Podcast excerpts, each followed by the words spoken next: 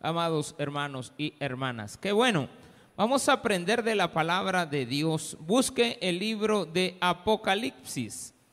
Apocalipsis. Vamos a ir al capítulo número 21. Ya estamos cerquita de terminar este capítulo, este, este libro, el último de la Biblia. Solo nos quedaría este, casi el capítulo el 21 completo, más este, el capítulo 22.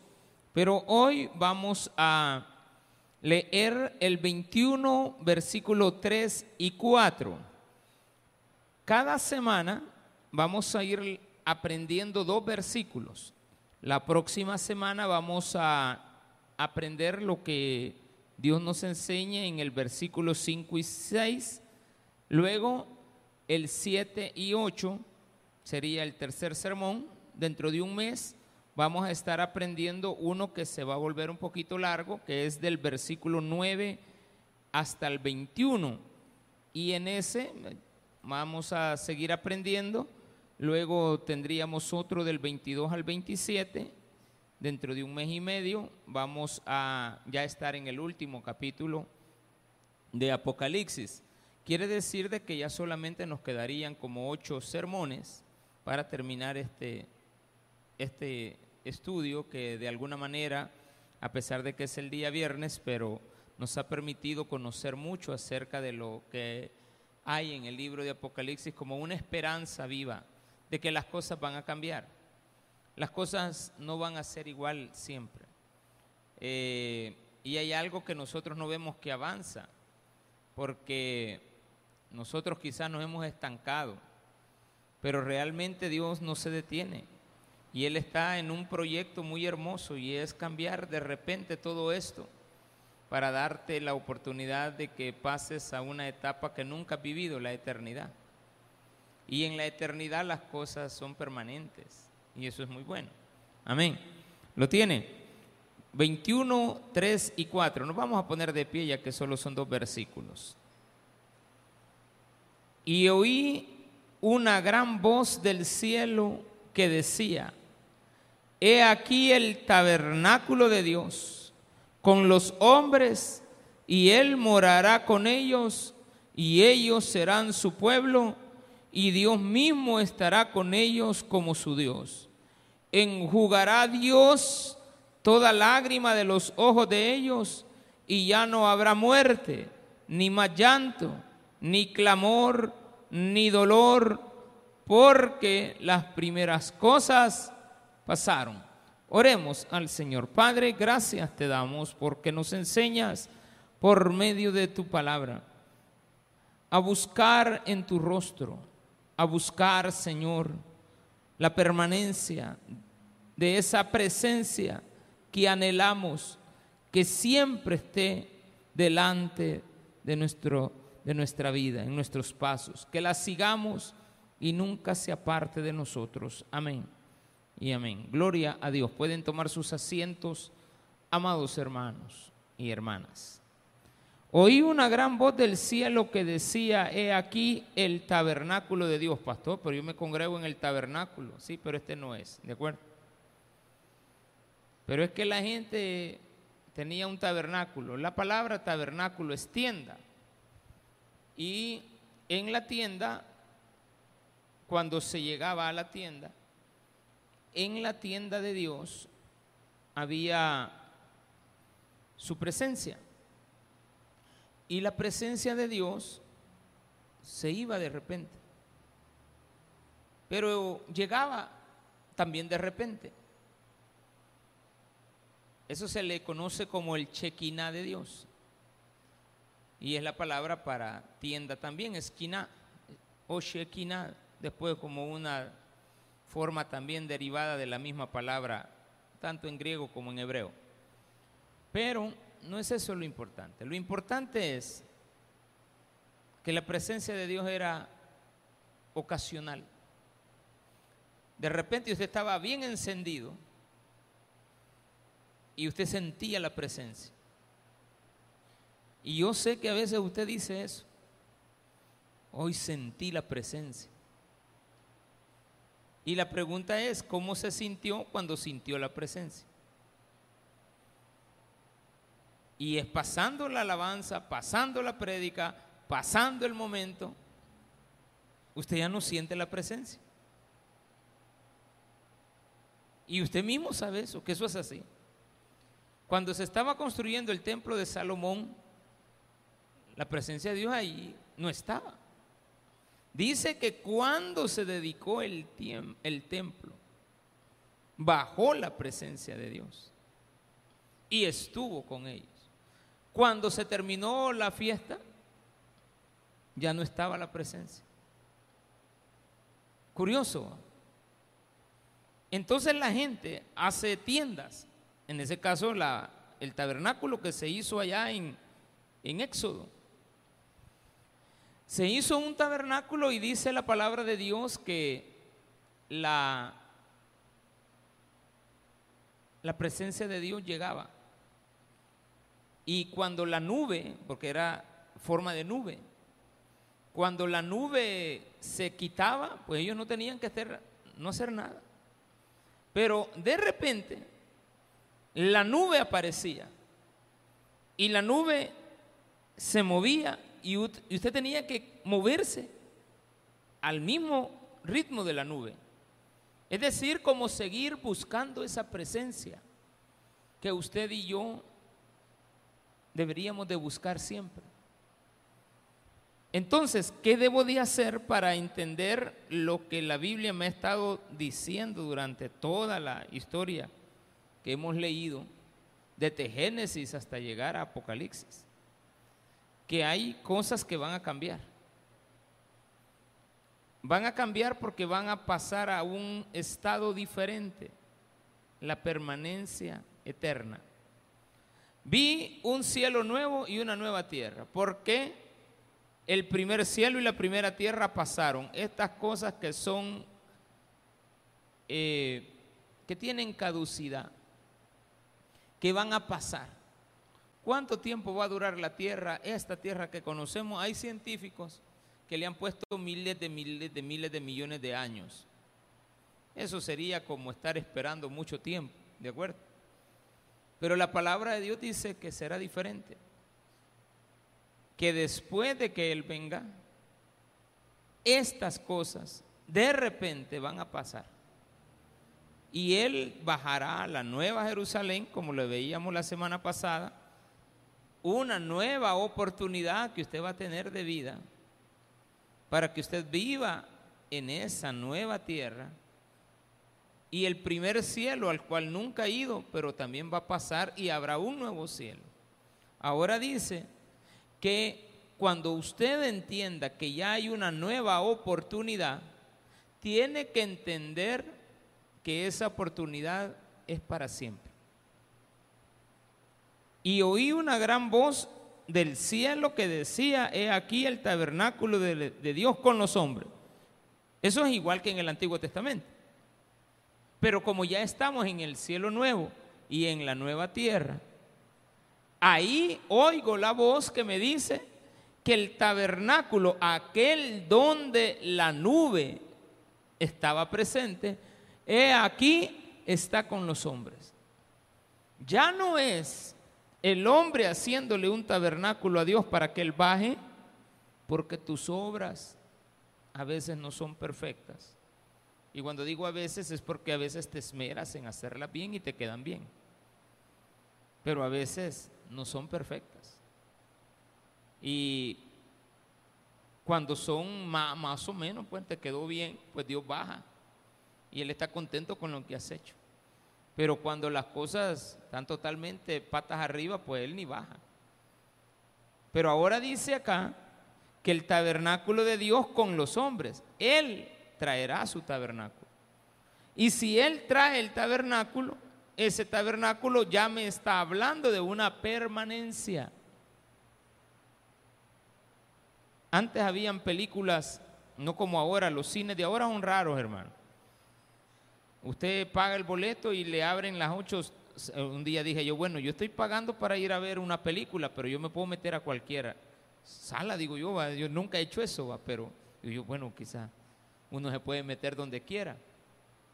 pero no va porque no voy a meter a un lugar donde ya va a terminar la película. Pero antes era una sola sala, grandísima, los cines antiguos que había en el Cine Libertad, el México, el Capitol, todos estos cines, el Cine Model. Usted llegaba y era permanencia voluntaria. A mí me encantaba eso. Yo podía entrar a la hora que, quisiera. Valía 1.75 de colón. ¿Cuántos centavos? ¿Cuánto es de dólar? 40, 30 centavos de dólar de la actualidad. Pero usted era permanencia voluntaria. Usted podía llegar a las 7 de la mañana, a 9 de la mañana, y pues donde iba la película, usted quedaba a ver tres películas. Y a la tercera película usted decía, bueno, ya, ya va por donde comencé, por donde yo vine, y usted se salía. Y si no, pues se quedaba ahí todo el tiempo que usted quisiera. Permanencia voluntaria. Me encantaba eso. Así será con Dios. Permanencia. Permanencia. No voluntaria, quitemos la palabra voluntaria. Pero es permanencia. ¿Qué es lo que yo debo de andar buscando cuando estoy bien? Porque cuando usted está sano, no hay nada que lo detenga. Cuando esté enfermo, entonces vienen los problemas. Usted no quiere estar enfermo, usted quiere estar sano. Pero cuando está sano no viene a buscar a Dios. Cuando está sano, pues va. Hace lo que usted quiere con su regalada vida. ¿Y quién le va a decir algo? Está sano. Entonces viene Dios, dice, yo estaré con los hombres. No los hombres estarán conmigo cambia totalmente la relación. Entonces ya no es relación. Usted tiene que cambiar esa palabra. Yo puse adrede relación. Porque los hombres tenemos una relación con Dios. Pero Dios tiene una comunión con nosotros. La comunión es permanente. La comunión habla de aquel a quien yo conozco.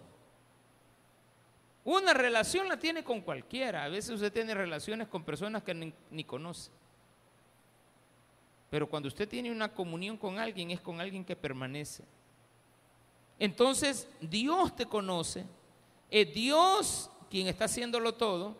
Es Dios quien va a traer el cielo nuevo, la nueva tierra, las cosas van a pasar, Él tiene la potestad de hacerlo, pero tú ya estás escogido para con Él, porque hoy tienes una relación con Dios espero que entienda que usted tiene que cambiar, así como Dios va a cambiarlo todo, usted también tiene que cambiar esa, esa situación en su vida. Ya no debe de ser una relación, sino que una comunión con Dios. Cuando usted entienda que va a pasar a la comunión con Dios, entonces dice, Él morará con ellos. ¿Cuánto tiempo? Siempre. Entonces la condición que ahora me voy a encontrar es que ya no vengo a la iglesia una vez a la semana, una hora y media o dos horas a la semana, los lunes, los miércoles, los viernes, cuando yo puedo. Si llueve o no llueve, si el tráfico está grande. Ya no van a solucionar el problema del tráfico, primero Dios va. Ahorita la gente se atrasa, pero de repente espero yo que las trabazones no se hagan en otro lado. Que ya podamos venir un poquito más luego, para que ya no exista el pretexto de no poder asistir porque me agarró la tarde. Pero probablemente, porque le van a dar la facilidad, usted también va a tomar decisiones que lo alejen más de Dios. Porque va a tener la oportunidad de pegarse la escapada más rápido. Pero Dios dice, yo quiero morar con ellos. Entonces hace un nuevo tabernáculo, trae su tabernáculo para habitar con los hombres. Esa palabra con me conlleva a entender que es una comunión, pero es Dios trayendo el tabernáculo hacia los hombres. Primero el hombre tiene una relación con Dios, pero Dios quiere cambiar esa condición en tu vida, que entiendas que puedes alcanzar la comunión con Él. Y una vez alcance la comunión con Él, dice que Él morará con ellos y ellos serán su pueblo. Antes era la que no era mi pueblo, lo que vimos el lunes. Pero ahora te llamarán su pueblo. Y realmente hay que entender que estos serán, es un futuro. Y habla de su pueblo. Recordemos que son los dos pueblos. el pueblo judío y nosotros. Aquel pueblo judío que lo espera y que lo va a reconocer, porque hoy sí ya estamos en el milenio. Ya, ya pasamos el milenio. Y ya estamos en la nueva etapa. Ya todo pasó. Ahora el pueblo escogido de Dios del desierto no es el que está aquí solamente. Aquí estamos nosotros. Y usted tiene que estar incluido. Quizás antes a usted no lo tomaban en cuenta, pero ahora Dios lo está tomando en cuenta. Ahí hay que anotarse un punto. Usted tiene que estar ahí. Entonces dice, y ellos serán su pueblo y Dios mismo estará con ellos como su Dios. Esto más adelante, cuando estemos, ya le digo, me voy a adelantar un poquito. Al versículo número 19. Sí, al versículo 19, 2.19. Y los cimientos del muro de la ciudad estaban adornados con toda piedra preciosa. El primer cimiento, perdón, era jaspe, el segundo zafiro, el tercero ágata, el cuarto esmeralda, el quinto ónice, el sexto cornalina, el séptimo crisólito, el octavo berilio, el noveno topacio, el décimo crisopraso, el undécimo jacinto, el duodécimo amatista. Me habla de que ahora Él será mi Dios. En el concepto de la vida judía habían cosas muy claras cuando se hablaba de Dios y de los dioses paganos. Porque como había mucha influencia pagana, la gente no entendía muchas veces a qué Dios se refería. Entonces, si usted se fija, va a 12, a 12, a 12 piedras. Cada piedra tiene un nombre. Y como se estudiaba mucho la astrología en aquella época, se sabía que el sol, como se sabe ahora, con su iluminación, nos permite en las noches poder determinar la ubicación de las estrellas. ¿sí? Y las estrellas tienen y forman entre ellas algunas figuras que el mismo hombre se las ha inventado. O sea, el, hombre ha armado un mapa celestial y asocian que en el cielo están los dioses. De tal manera que empezaron a encontrar que cada, cada conjunto de estrellas tenía una forma. Y empezaron, el hombre es muy curioso. De tan curioso que es, que inventa y aparta a Dios al final. Entonces empezaron a ponerle nombres a las estrellas y a los conjuntos de estrellas. Y cuando el sol iba pasando, empezaban a generarse colores que tal vez nosotros no podemos identificar ahorita. Y estos colores estaban asociados directamente a los astros. Y el hombre inventó que los astros tenían nombres de divinidades. Las establece y les empieza a poner nombres, como Tauro, Aries, Géminis, Cáncer, Capricornio, Libra. ¿Me entiende? Y cada, cada signo ya no es estrella, ahora son signos zodiacales. Y esos signos zodiacales tenían asignados colores. Y cada color es esa lista que usted está leyendo ahí. Cada color es una lista de un Dios. Entonces Dios dice, lo que para ti es algo divino, porque tú le asignas divinidades a las estrellas, te voy a votar ese concepto, porque todo eso soy yo. Yo he hecho la osa mayor, la osa menor, las siete cabritas. Yo he hecho todas esas cosas. Entonces le asigna un color a cada una de las piedras para que entiendas que aquello que la humanidad declaraba como Dios no es más que el único Dios verdadero que le da vuelta gato a todas las cosas. Porque ya no son las cosas viejas que la gente hasta el día de hoy siguen dependiendo mucho de la parte astrológica para poder movilizarse en la vida. Y es una lástima que la gente, cuando lleguemos al capítulo, dentro de un mes y medio que estemos leyendo esto, yo se lo voy a explicar un poquito más, más a detalle. Eh, ¿Qué tienen que ver estos colores con la asignación de dioses? Que ya le vamos a dedicar solo a esos dos versículos un sermón completo, para que podamos aprender mucho de que no nos engañen, que la gente no te engañe porque vas a hacer un cambio en tu vida. Ese cambio está determinado por las cosas que tú entiendas hoy en esta tierra, de las cosas que habrán en el futuro en esa nueva Jerusalén, donde habrán estrellas, donde habrá colores, donde habrán piedras. Pastor, pero es que eso es material, sí, pero es para que entiendas desde ahora que aquellas cosas que tú asignas como tus divinidades o las cosas de las cuales tú dependes, ya no dependas de ellas y las cambies por una comunión con Dios.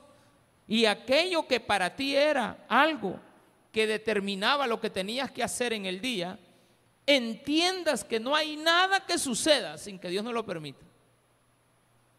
Ni una cosa, no hay nada que te vengan a decir, que te vengan a contar, nada.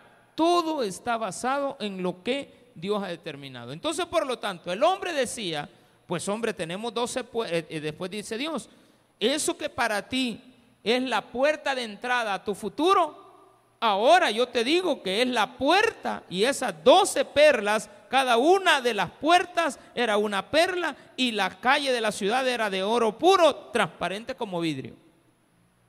Porque hasta carreteras hacemos en el, en el espacio. El hombre anda investigando lo que hay en el espacio. El hombre está empecinado en que el espacio tiene vida. Que allá hay extraterrestres, que allá hay esto, que allá hay lo otro. Claro, si yo sé que después de todo eso está Dios, estaría diciendo de que Dios no está aquí, sino que está después de todo eso. Entonces, ¿dónde está la presencia de Dios? ¿Está en el firmamento? ¿Está en el tercer cielo o ya está contigo? Realmente desde que recibimos a Cristo, Él está con nosotros. Y el chequiná que antes se manejaba como algo que no era permanente, debe de estar permanente en tu vida. El problema está en que como todavía vivimos en esta tierra donde tenemos tiempo, donde tenemos un espacio, donde tenemos un horario, donde tenemos días, donde tenemos estaciones, donde tenemos tantas cosas que nos hacen tener una vida en la cual tenemos que trabajar, tenemos que dormir, tenemos que descansar, otros tienen que trabajar y estudiar y no les quede el espacio para dedicárselo a Dios, llegará un día donde Dios te dirá, todo aquello que para ti eran dioses, solamente hay uno. Y ese Dios es el que está aquí establecido estará con ellos como su Dios, porque me da la idea de que habían otros dioses. Entonces tengo que aclarar que los dioses que estaban seleccionados acá eran aquellos que estaban más que todo, toda la provisión de dioses del mundo proviene de lo que el hombre ha visto en el espacio. No proviene de lo que hay en la tierra, porque ellos siempre han visto que la parte divina está arriba. No sé qué es arriba, pero digamos que está arriba porque volteamos a ver para arriba. Entonces decimos, allá arriba, allá arriba, allá arriba, ¿qué hay? Entonces el hombre empezó a poner el Olimpo, ¿dónde? En el cielo. Los dioses griegos, ¿dónde están? Allá en el universo. ¿Y qué son todas esas estrellas? Son dioses. Y ahí moran, y ahí viven, y ahí están, y ahí se mueven. Entonces viene Dios y te desbarata todo. y te dice, en el cielo que yo traiga en esa nueva Jerusalén, habrá un tabernáculo puesto por mí donde tendrá todas las puertas, tendrán un color y tendrán la asignación de lo que tú antes decías que era parte de las divinidades que nunca existieron, siempre fui yo. Yo hice las estrellas, yo hice el firmamento.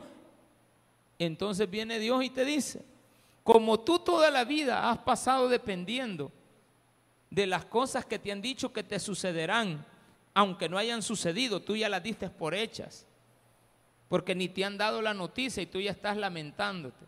Medio te dicen que tienes una enfermedad y al ratito andas chillando creyendo de que el mundo se te agotó, que el mundo ya no existe, que el mundo ya se te acabó para ti. Ahí no termina el mundo. Entonces dice Dios, enjugará Dios toda lágrima de los ojos de ellos y ya no habrá muerte. El día de ahora recibí una llamada de una hermana de aquí de la iglesia y me dice, pastor, eh, que, es tremendo pues que le hablen a una persona y le diga, pastor, me acaban de hablar del hospital, ya mi mamá está en agonía, que me prepare en la noche para, para, para el entierro, para el, velorio, lo, que sea. Me quedé esperando la llamada y le dije, hermana, todavía no ha sucedido. No, pero es que me han dicho que hoy no pasa. Pues sí, pero no ha sucedido allá cuando suceda y fallezca, entonces busque y me llama y ahí voy a estar. Si es noche y es esta mañana, pues mañana vamos al velorio. Pero no ha sucedido. Y esa fue la respuesta, hermana, no ha sucedido. Pero yo sé que sucederá. Porque todos nos vamos a morir o no. Yo le digo, hermana, va a suceder. Pero no, no viene determinado por los hombres. Porque la muerte en este momento, en nuestro cuerpo, es una realidad. Pero Dios cambiará tanto que hasta la muerte será quitada. Mira ese mundo donde ya no vas a morir. Ay, qué aburrido, pastor. Si usted lo mira así, ni tan siquiera se asome a ese nuevo tabernáculo porque no es digno de vivir ahí. Es que toda la vida te voy a pasar viendo. Sí, toda la vida. ¿Y qué vamos a hacer? Pues ya no me vas a ver igual. ¿Sí? Ya no nos vamos a ver de la misma manera.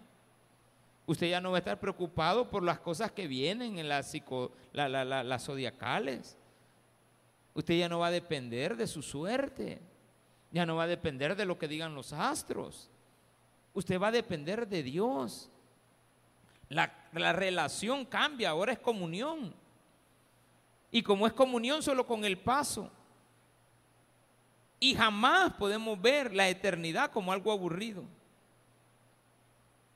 Porque desde el momento que me viene a la mente que no voy a morir, entonces Dios dice, voy a quitarte la muerte.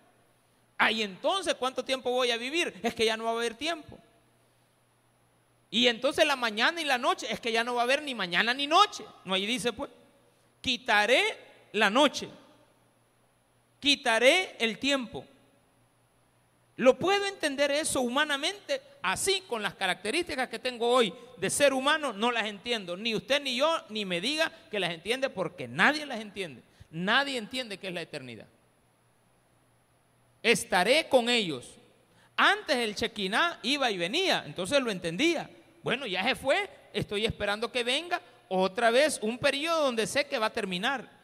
Porque el chequiná bajaba a la presencia del hombre y se iba. Todos sabían que se tenía que terminar ese momento. Por eso le digo, cuando usted levanta sus manos y ora, y qué bonito, se pone nombre y se pone bonito. La adoración es bonita, cantarle a Dios es bonito, pero se acaba. Yo creo que algunos de ustedes dicen, ay, ojalá que el pastor no venga a predicar porque está bonita la alabanza. Yo a veces digo frases, pero yo a veces me fijo que usted las oye de otro. Y, usted las, las hace sentir como que nunca las ha escuchado. Las escucha en otra iglesia, en otro pastor, y dice, ay, esa es una gran verdad. Y digo yo, y no a cada rato se les dice lo mismo, pues. Todos los días él les dice lo mismo. Pero no vaya a ser que la publique otra persona. Aparecen ahí en internet con algunas, las sacan y las comparten.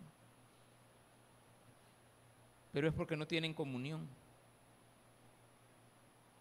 Es porque su relación con Dios no es permanente. Tiene que llegar al momento en el cual tiene que ser permanente. Entonces, ¿qué hace Dios? No habrá más muerte, ni habrá más llanto, ni clamor, ni dolor, porque las primeras cosas pasaron. ¿Cuáles son las primeras cosas? Las que todavía te amarran a esta tierra, donde las cosas son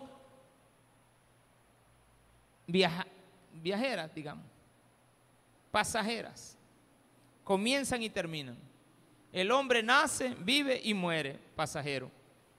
Así como el hombre nace, vive y muere, también la tierra un día comenzó y como comenzó, tiene que terminar.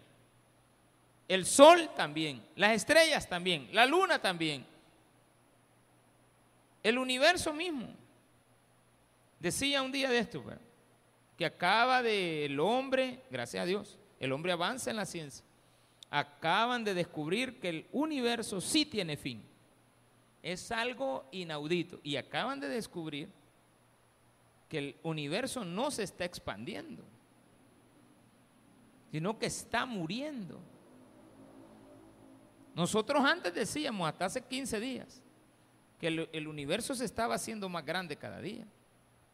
Pero con este descubrimiento, decimos, bueno, entonces no está creciendo se está acabando. No es que nacen nuevas estrellas, espérenme, es que hasta ahorita nos estamos dando cuenta que existen. Pero cuando nos venimos a dar cuenta que realmente lo que está haciendo es que todo va a desaparecer. Lo que antes estaba vacío, ahora está vacío, probablemente antes estuvo lleno. Olvidémonos del universo. Te voy a hacer una pregunta a ti. Antes estaba lleno y ahora ¿por qué está vacío?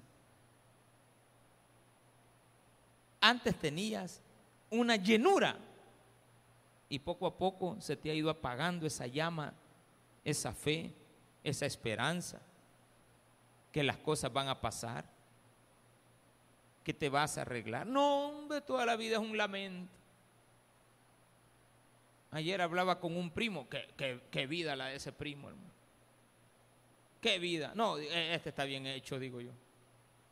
Está más joven que yo y ya se jubiló. Más joven y está jubilado. Quizás un año más de tener que yo. No le quiere preguntar la edad por, por pena. Y le digo, ¿qué pasó? No, ya me jubilé.